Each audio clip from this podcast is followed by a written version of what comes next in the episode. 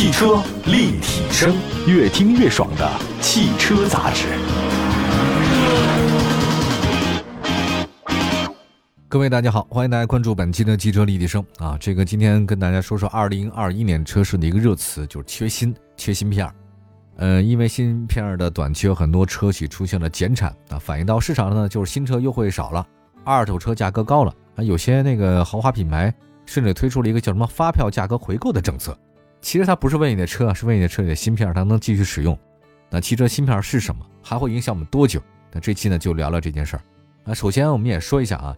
因为缺少芯片带来的汽车方面的损失到底有多大呢？有一个数据啊，说是今年九月份，咱们中国的汽车产销量呢，分别是两百零七点七万辆和两百零六点七万辆，呃，同比都下滑了百分之十七点九，百分之十九点六，这个将近差不多五分之一没了，这个很恐怖了啊！这已经是今年五月份以来中国汽车产销连续第五个月下滑，啊，全世界有一个汽车咨询机构发的一个数据显示呢，截止到十月十号。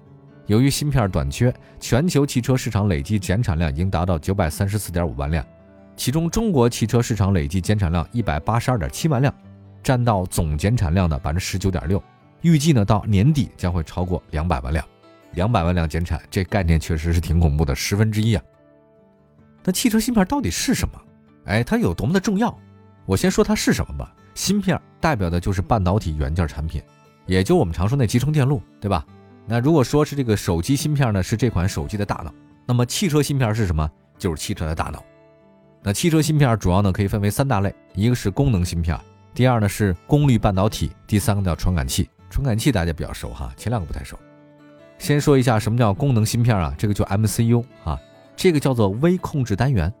汽车里面的电子控制系统、信息娱乐系统、动力总成系统、车辆运动系统的各种系统，你想要正常运行的话。你都得用到这种芯片，叫功能芯片 MCU。目前呢，最流行的像什么自动驾驶系统，你更离不开这东西了。第二类呢叫功率半导体，这个主要用在哪儿呢？就是汽车动力的控制系统、照明系统、燃油喷射和底盘安全系统当中。比如说吧，传统燃油车一般呢将它用在这个启动和发电，哎，你得有它。还有安全，新能源汽车呢需要大量的功率半导体实现车辆的频繁的电压变换啊，电压来回换。此外呢，电动车的许多零部件呢也少不了这个功率半导体的加持。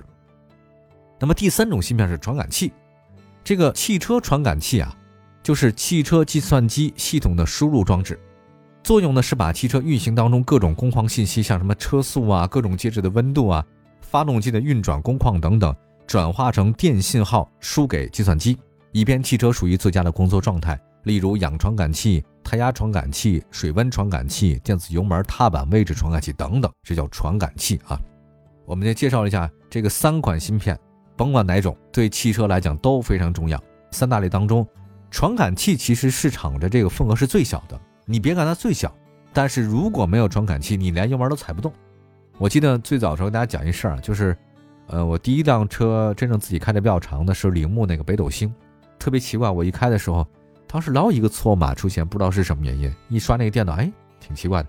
后来呢，他们就说这可能是你那个就是传感器坏了，因为我开着开着，只要停着了，我再打开它就打不了火，它就某一个传感器坏了，不是你车的问题，是传感器问题，一换就好了。一个很小的东西，也很贵啊。那么在以往呢，制造一辆传统汽车需要五百到六百个芯片，但现在随着技术的不断发展呢，智能化提高，所需的芯片数量也在增多。根据了解，二零二一年平均每辆车的所需的芯片数量达到一千颗以上。那新能源的芯片呢？这个就更多了，它是需求大户啊，需要大量的各种什么逆变器啊、变压器啊、换流器，各种那个二极管半导体啊，非常需要。所以现在数数据统计啊，新能源车所需到芯片是两千颗，以前这个燃油车是五百，现在是两千。我们来看一下现在的汽车芯片危机怎么回事呢？起因呢是七月份。马来西亚的这个局部新冠疫情加剧，大家觉得这个全球芯片在哪生产的？没错，马来西亚呢是非常重要的产地，它是全球车规级芯片生产封装测试的主要生产地，产能占到全球百分之十三。像大家比较熟的英飞凌，还有这个意法半导体、恩智浦、德州仪器、安森美都在马来西亚设厂。这些国际半导体的巨头呢，都是损失非常惨重的。那马来西亚的疫情爆发以后，ESP 芯片成为汽车行业的最大瓶颈。中国的汽车的 ESP 的芯片，大家都知道 ESP 吧？车辆稳定系统嘛，都标配嘛。百分之七十的份额是被博世占据的，啊，其他几家是大陆集团万都，但是大陆和万都的芯片都来自于意法半导体，哎，也就说什么呢？你甭说博士不给我提供 ESP，那我换其他的，但你其他的也一样啊，也一样，你也面临着断货。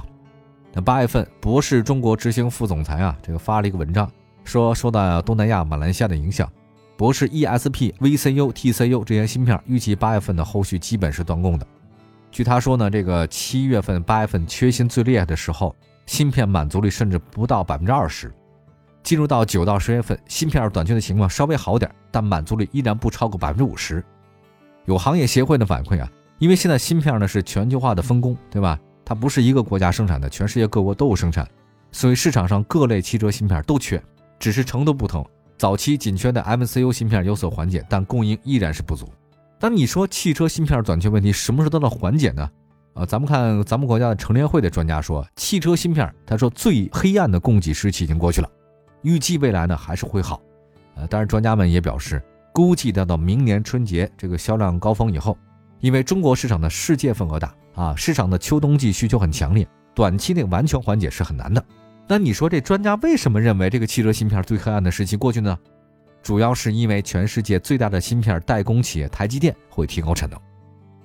十月十四号，我们看了一下台积电发布的二零二一年第三季度的财报，因为世界对芯片的需求太强劲了，台积电第三季度营收呢是攀升百分之二十二点六，到一百四十八点八亿美金。按照产品类型划分呢，智能手机行业仍然是它营收的最大贡献者，占到第三季度总收入的百分之四十四。而汽车行业占百分之四，跟第二季度持平。那么台积电表示将增加向汽车行业的交付量。其实要说起来，汽车对吧？汽车的芯片需求量挺大，其实手机更大。这手机现在是真的挺要命的，它就是这个销量有问题，就是因为这个芯片。从台积电三季度汽车芯片销售占比来看，没有占到同比增长百分之六十的预期啊。下半年呢，完全是需要特别增加的。而且现在除了台积电承诺增加这个交付量以外呢，疫情得到有效控制呢，可能也会对芯片供应带来利好。马来西亚的疫情呢，九月份逐步缓解，十月份的话呢是日均八千的中低位水平。那么十月份以来，马来西亚的疫情改善挺好，它也在努力的恢复生产。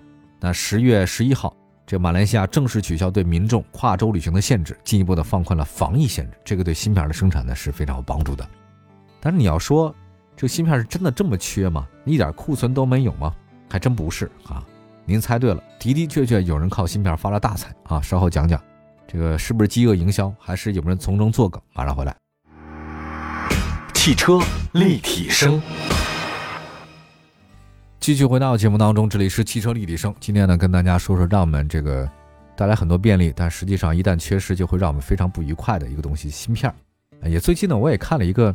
电影啊，大家都知道《沙丘》，这个其实是上世纪六七十年代一部非常重要的科幻小说改编的。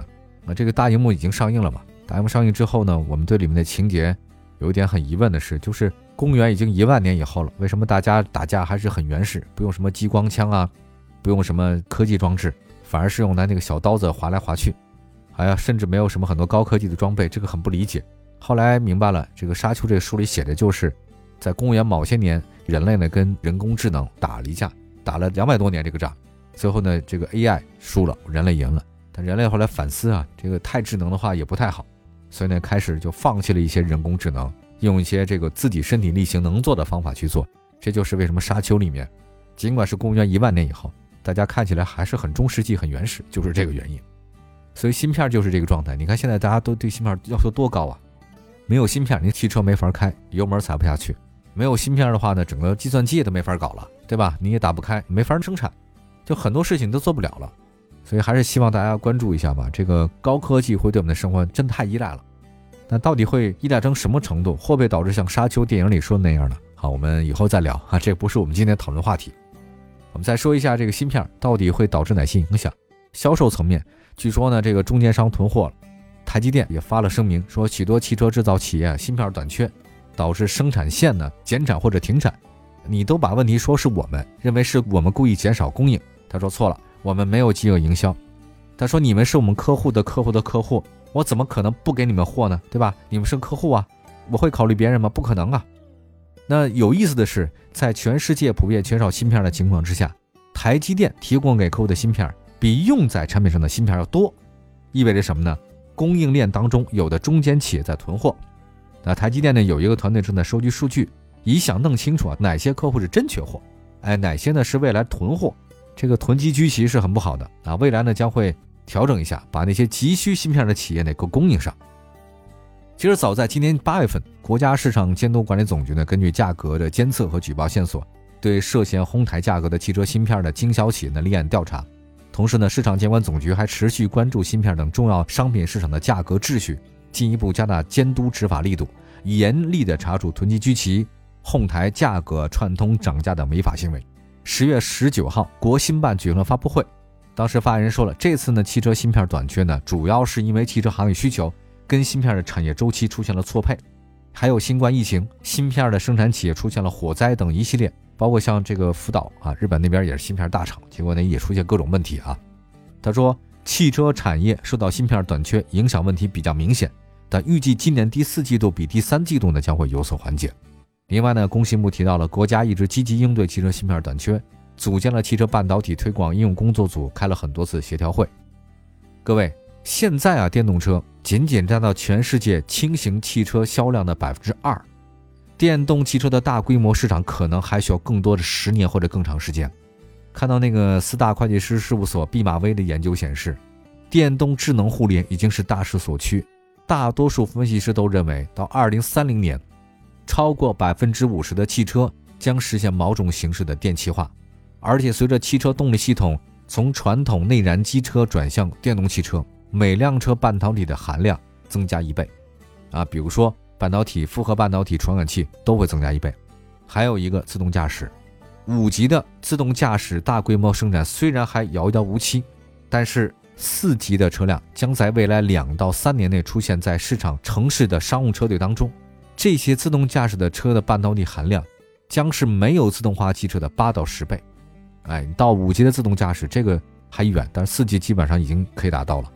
那么，在当前的这个世界啊，全球贸易情况之下，大国博弈非常厉害。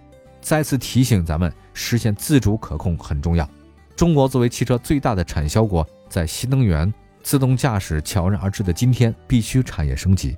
汽车级的半导体在供给端正在迎来质变，而中国汽车半导体行业也会迎来各种曙光。行吧，我们也希望中国的汽车行业不要再被芯片所困扰，早点自立自强。